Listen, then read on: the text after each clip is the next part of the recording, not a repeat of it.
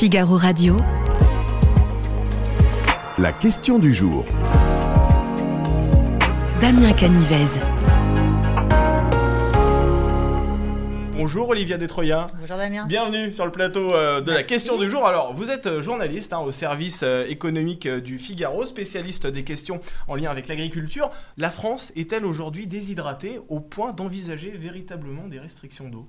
Oui, alors c'est vrai qu'on a l'impression que la France est déshydratée puisqu'on entend euh, 31, 32, bientôt 33 jours euh, sans, sans, sans eau. Alors, euh, en fait, on est presque plutôt, plutôt que déshydraté, on est plutôt dans la droite ligne de la sécheresse qu'on a connue l'été dernier. C'est-à-dire qu'on a une sécheresse historique et puis en fait cet hiver, il a assez peu plu et donc les euh, nappes phréatiques ont du mal à se, euh, à, à se euh, recharger.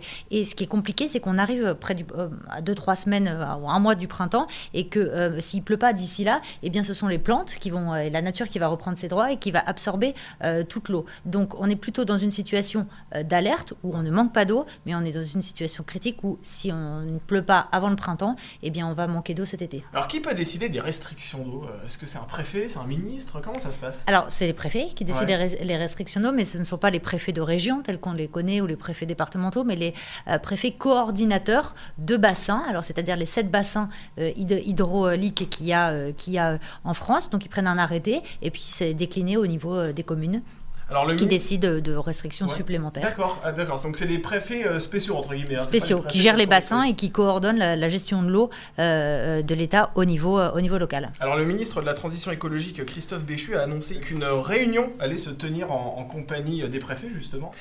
Des mesures qualifiées de soft par le ministre pourraient être annoncées. Ça veut dire quoi des mesures soft? Oui, le terme est un peu étonnant. En Oui, fait, c'est un comité d'anticipation de la sécheresse. C'est-à-dire qu'on va prendre des mesures qui sont liées au niveau d'alerte dans lequel on est. Aujourd'hui, on est dans un niveau euh, d'alerte dans quatre euh, régions, euh, notamment le Var, Ouais. les Pyrénées-Orientales, les Bouches-du-Rhône et, euh, et l'Isère. Et dans ces régions-là, eh bien, on va pouvoir décider de mesures soft. Alors soft, c'est-à-dire qu'on va d'abord euh, inciter la population à faire attention, mais on peut décider de restreindre les usages, notamment euh, pour euh, le remplissage des piscines, déjà, laver sa voiture, Ah, C'est etc. C'est- ce qu'il y a de plus soft, parce Ouais. qu'on peut aller jusqu'à interdire aux agriculteurs, euh, une bonne partie de la semaine, jusqu'à trois jours, euh, de prélever de l'eau pour arroser leur, leur, leur production. Et ce qu'il faut savoir, c'est que ça pourrait être assez vite assez moins soft parce que si on passe au niveau d'alerte renforcée, là on peut restreindre encore plus l'utilisation privée et, euh, euh, et agricole euh, de l'eau et jusqu'à aller en niveau de crise. Et là, au niveau de crise,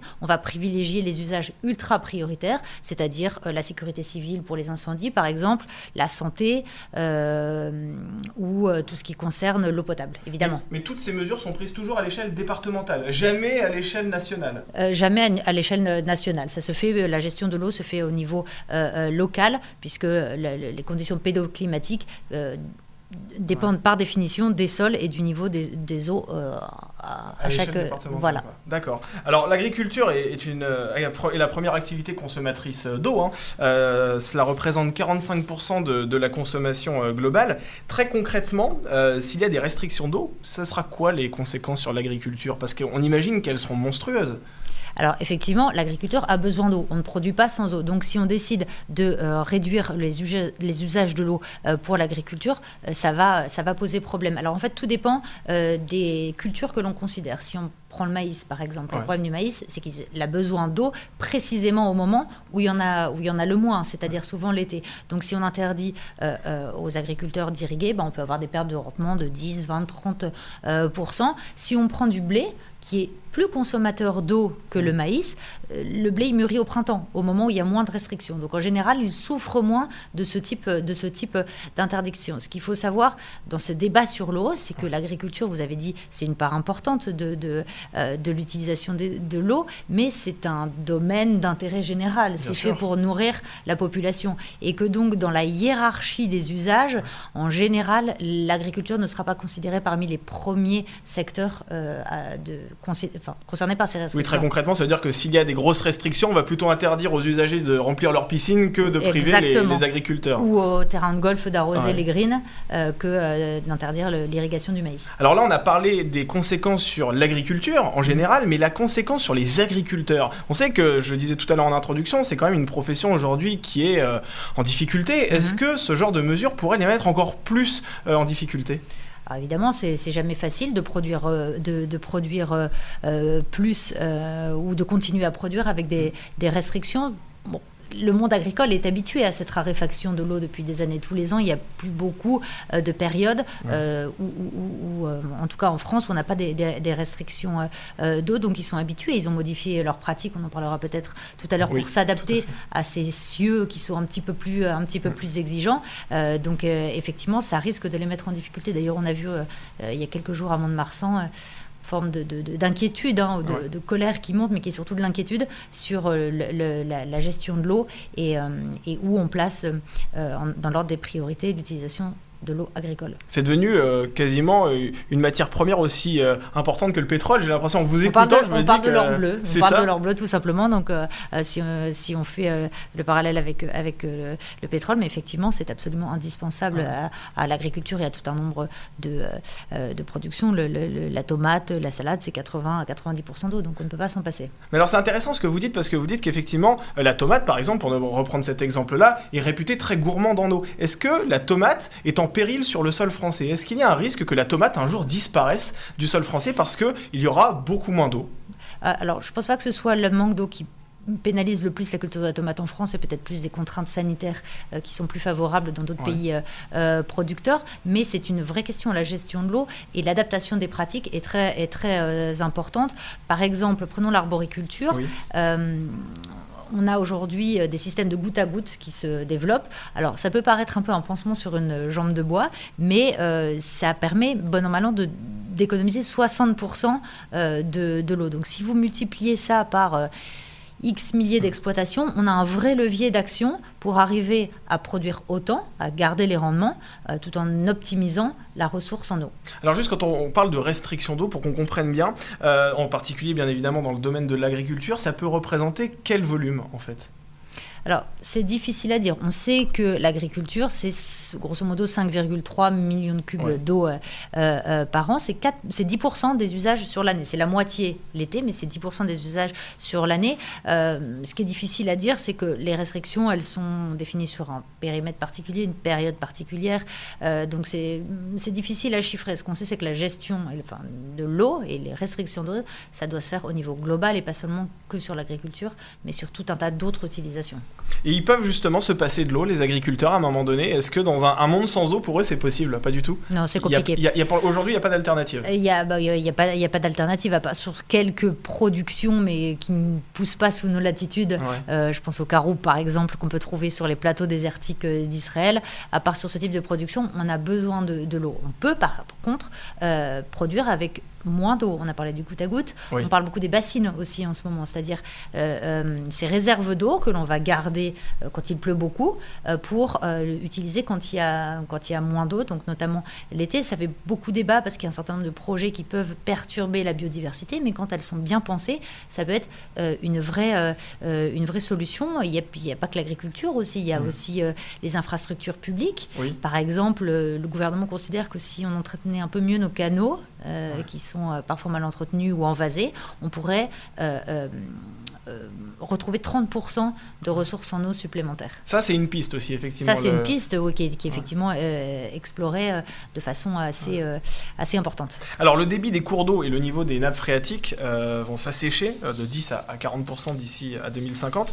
Est-ce que ces restrictions dont on parle peuvent devenir durables? Est-ce que, parce que là, on parle de, restrictions temporaires hein, qui vont s'étendre sur une période donnée, mais est-ce qu'à un moment donné, ces restrictions pourrait s'étendre sur plusieurs années et que ça devienne la norme finalement? Alors, euh, ça devient en tout cas tous les ans la norme l'été, puisqu'il n'y a plus une année où il n'y a, pas, où il a pas des restrictions, au moins quelque mm. part en France. On voit cette année qu'on a commencé à parler des restrictions dès le mois de novembre, c'est-à-dire au sortir, euh, on disait tout à l'heure, de, de, la, de, de, la dernière, euh, de la dernière sécheresse. Donc effectivement, ça risque d'être plus en plus euh, récurrent. Mais ce qu'il faut savoir, c'est que les restrictions d'eau, ça n'est qu'une adaptation au, réchauffement climatique. la, mère des batailles, c'est de savoir comment on atténue ce réchauffement climatique pour, euh, que dans, euh, pour éviter la multiplication des épisodes extrêmes qu'on peut, qu'on peut avoir. Donc il ne faut pas seulement s'adapter, il faut aussi essayer de modifier nos pratiques pour diminuer le réchauffement climatique. Et ça, ça fait partie des autres pistes qu'on peut envisager. Au-delà des restrictions d'eau, c'est aussi tout simplement agir en, en, sobriété, si j'ose dire. On parle de sobriété énergétique, il y a aussi une, une sobriété aquatique. Oui, aquatique, effectivement. Et puis ça, ça se regarde sur tous les niveaux. Donc on a beaucoup parlé de l'agriculture, mais par exemple, prenez les, les applications industrielles. Aujourd'hui, dans l'industrie, pour, pour refroidir les centrales électriques ou pour faire tourner les usines, par mmh. exemple, euh, c'est 50% des prélèvements ah euh, en eau. Et donc là, il y a une réflexion à avoir sur comment on réduit euh, l'utilisation de, de, l'eau dans ces sites industriels. Je pense par exemple à une usine d'embouteillage que j'ai vue il y a quelques années, dans laquelle on m'expliquait qu'on nettoyait les, les, les, installations industrielles avec l'eau de la source minérale qu'on embouteillait. Et, ah effectivement, ça, ça fait partie des sujets sur lesquels, alors qu'il y a moins cours aujourd'hui, mais sur lesquels il faut repenser la façon d'utiliser cette eau, d'utiliser de l'eau de source minérale pour nettoyer des, des, usines d'embouteillage. C'est du gaspillage.